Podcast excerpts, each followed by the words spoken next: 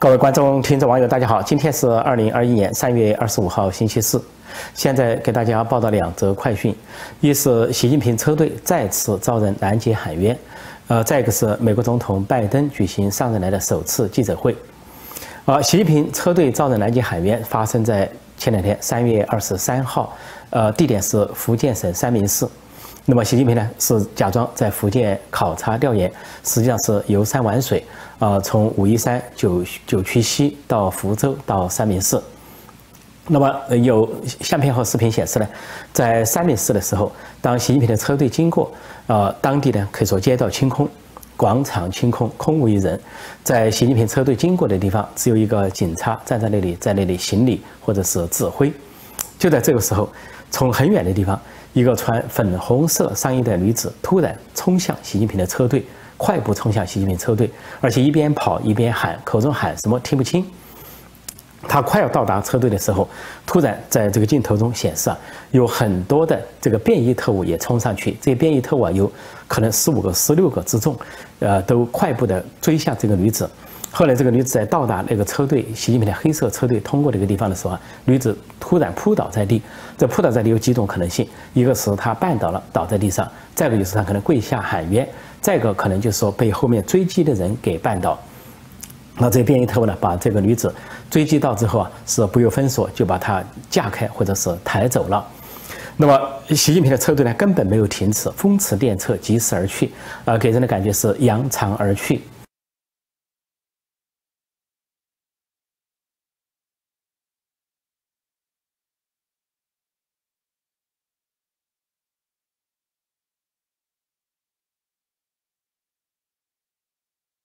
那么，习近平这次遭女子拦截已经是第二次。去年他到广东，到这个呃潮汕一带、潮州、汕头一带，也是也是遭遇这个民众。当时他在街上这个作秀啊，假装在街上跟人说话，在潮州的街上这个牌坊牌楼，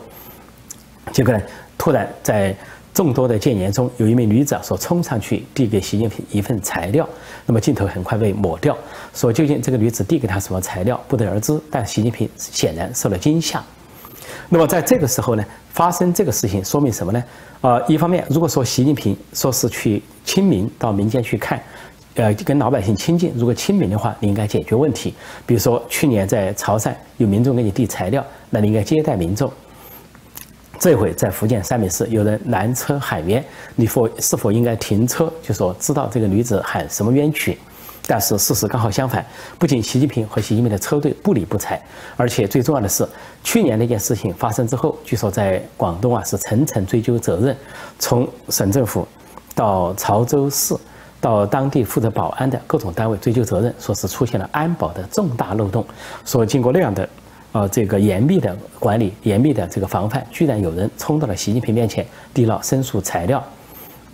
那这回肯定一样，这回在福建省三明市所发生的这一幕，就是已经清空了街道、清空了广场，都没有人，大家相距非常遥远。如果有人的话，相距非常遥远，居然有一名穿粉红色，啊上装的女子冲向了车队，而且几乎就进入了这个车队的这个行驶线。然后这些便衣啊冲上去，而且都追到了那个车队旁边才追上。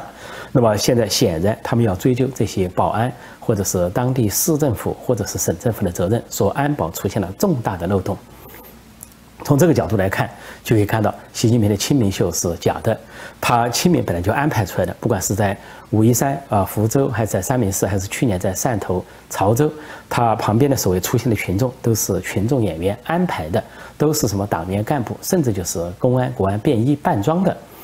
当他面对真正的民众的时候，比如有人给他递材料，或者说现在有女子上去拦车喊冤，他根本不会接待。也说民习近平做清明秀的时候，他看。他要见的是假群众，他绝不见真群众。所以，一方面证明了他的亲民是作秀，另一方面说明他内心非常冷漠，根本没有亲民的任何意念和意思。因为在像在武夷山，武夷山的时候，他为了这个在武夷山供他们夫妇游览，他和彭丽媛泛舟啊，在九曲溪还有在武夷山游览。那么整个山呢啊，据说都清空了，根本没人。那么当时照片和视频出现人怎么回事呢？是集中安排几十个人。安排在那里就是群众演员，等待习近平从那里经过，然后假装制造一个习近平跟这个登山民众相遇的场面，但事实上那座山其他地方根本就没有人，就是布置了一些人在那里而已。说这是演戏演到了家，演到了百分之百炉火纯青的地步。那么另外说，习近平内心完全没有亲民的意思，这就呃，现在我们都知道，共产党是一个红潮，是历代封建王朝的一个翻版。现在国际上也越来越多意识到这一点，就是落后于这个二十一世纪，落后于时代。但是这倒也罢了。但即便跟中国过去两千年或者五千年的各种朝代相比，今天的红朝，今天的习近平，啊，也是比不上当年的皇朝或者是皇帝。如果说中国历史上有好朝代、好皇帝、好官员，也有坏朝代、呃坏皇帝、坏官员，那么今天的红朝，今天的习近平只能比啊坏朝代、坏皇帝，而官员只能比坏官员。因为在古代呢，有好的官员的时候，好。好好皇上，呃，好朝廷的时候呢，是很亲民的，在历史上屡见不鲜的，就是民众啊南下喊冤，有的是向地方官南下喊冤，有的是向皇皇帝南下喊冤，有的是向皇太后南下喊冤。那么也有很多的故事，由于他们南下喊冤，反而一些冤屈呢得到了伸张，啊，这个呃冤案得到了平反昭雪，民众呢是得到了解救。中国拍了个电视剧，前些年叫《双凤奇案》，讲的就是明朝年间的一个故事。啊，明朝正德年间，当然有书，说一个叫尤彩凤的啊女人，还有一个叫孙玉凤的女人，都很年轻，那受了冤屈。啊，尤彩凤呢是被打入死牢，啊，随时要处斩。那么孙玉凤呢，不仅要为这个尤彩凤喊冤，还是她父亲也被打入这个冤牢。那孙玉凤就历经千辛万险，要去北京首都啊，去京城去喊冤。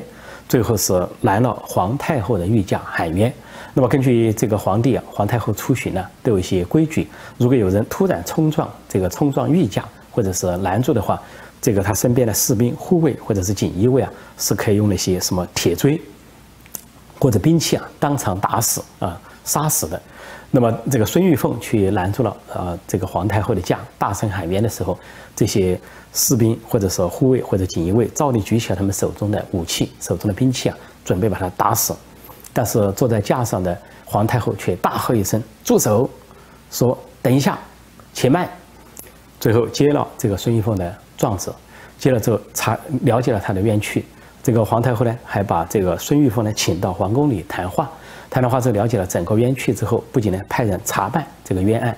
查清楚之后，平反了这个冤案，解救了孙玉凤和尤彩凤和孙玉凤的父亲等。而且呢，由于孙玉凤呢这个勇敢的举动，不远万里到京城喊冤，来到皇太后的御驾，皇太后给他嘉奖，把孙玉凤留下，给他相内在朝廷啊做了一个女官啊，这么一个大致这么一个故事。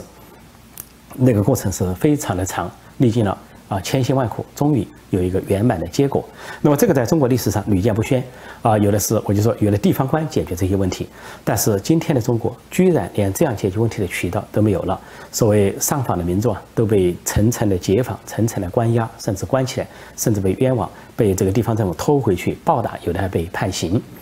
那么现在，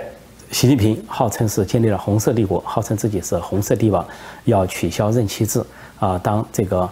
呃，这个长期执政或者终身执政，摆出一副帝王之尊，但是呢，民众南驾海冤、南车海冤，他理都不理，扬长而去，绝尘而去。所以今天可以看出啊，这个红朝跟人民有多远的距离啊？这些官跟人民有多远的距离？而习近平跟人民是毫无关系。尽管他把这些为人民服务啊、关心人民疾苦啊、什么我最惦记的就是困难群众这些话放在嘴上，但是从来没有放在心上，完全是一种。欺民之术，说这次习近平到福建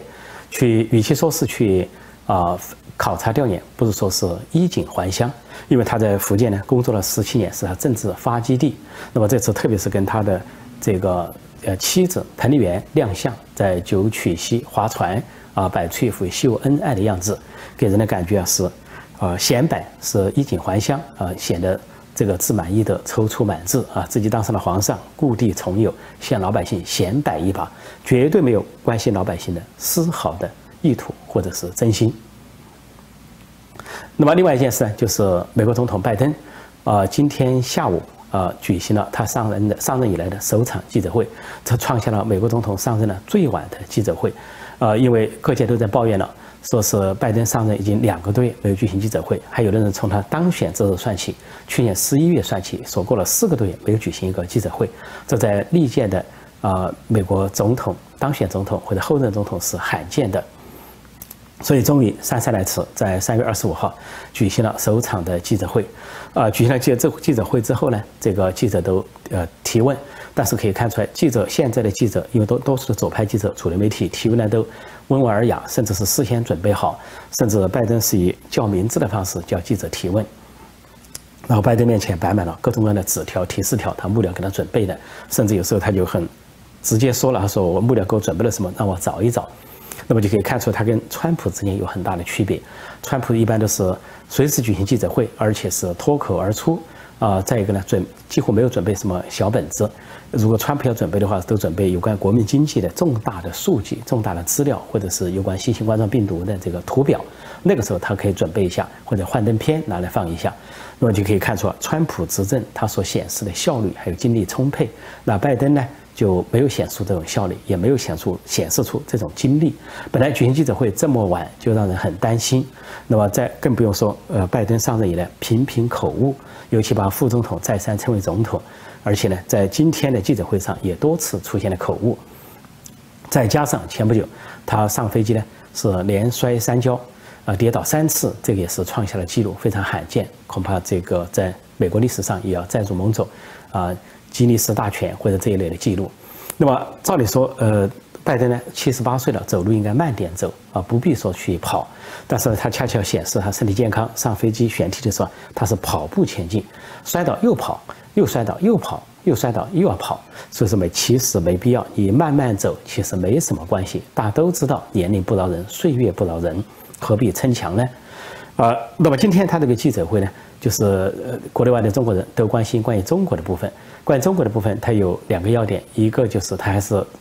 呃，旧话重提，老调重弹，说他跟习近平在他当副总统，习近平当副主席的时候有很多小时的交谈，互相很了解。他说习近平呢是骨子里没有任何的民主基因啊，但是呢人很精明。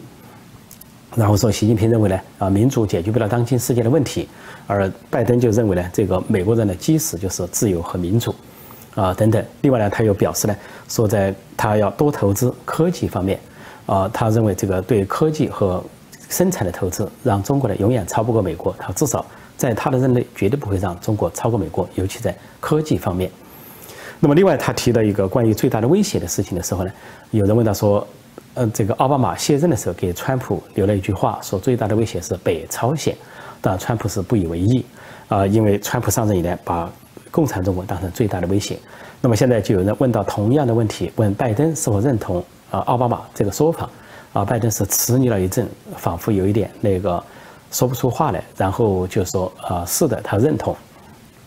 但这个说法呢，一方面是北朝鲜刚发射了短程导弹或者是弹道导弹，都是短程的，威胁不大；另一方面是拜登呢恐怕也找不到话说，因为他今年把。美国跟中国的关系描述为极度竞争，而他曾经说过俄罗斯是首要威胁。那么这次说北朝鲜是最大的威胁，又是他以前当副总统时候的总统说的话，他也不好去辩驳，就说成是认同。但这个认同一出来，就偏离了常识，也偏离了事实。因为北朝鲜那么小的一块，他怎么可能给美国构成最大的威胁呢？况且北朝鲜的背后有中共，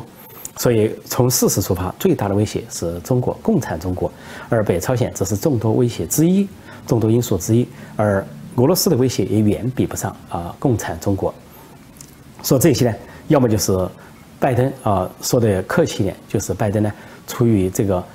呃友好或者不愿意得罪习近平，不愿意得罪中共说的一个面子上的话，他心里知道啊中共或者是共产中国是美国最大的威胁。要么就是他的认知问题，认知问题呢以为。这个北朝鲜、俄罗斯还是最大威胁。如果是后者是认知问题，那就太让人感到遗憾，因为这是一个做美国总统要有的起码的常识。最大的威胁在哪里？现在他上任以来出现了几个特点，就他外出必带着副总统一起外出，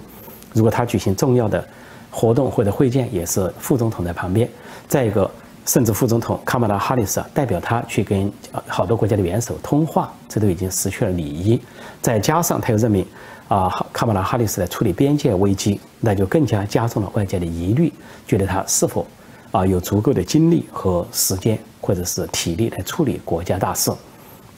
而无独有偶，偏偏呢，这个记者是哪壶不开提哪壶，还问到二零二四，啊，他是否要再次竞选？实际上他才刚刚上任两个多月，应该说提二零二四太遥远。他居然回答是说他的期望是如此，就也就是说自己还会再竞选。那么人家又问到是否跟川普竞选，他就说他不知道共和党会推出什么，他开玩笑说共和党会不会还存在等等。总之呢，给人的感觉就是不会放弃二零二四。其实他可以简单说一句：现在谈二零二四太远，先让我把这一届做好。我才刚上任两个多月，恐怕那种回答会更为这个体面或者更为恰当一些。好，今天我就暂时讲到这里，谢谢大家收看收听，再见。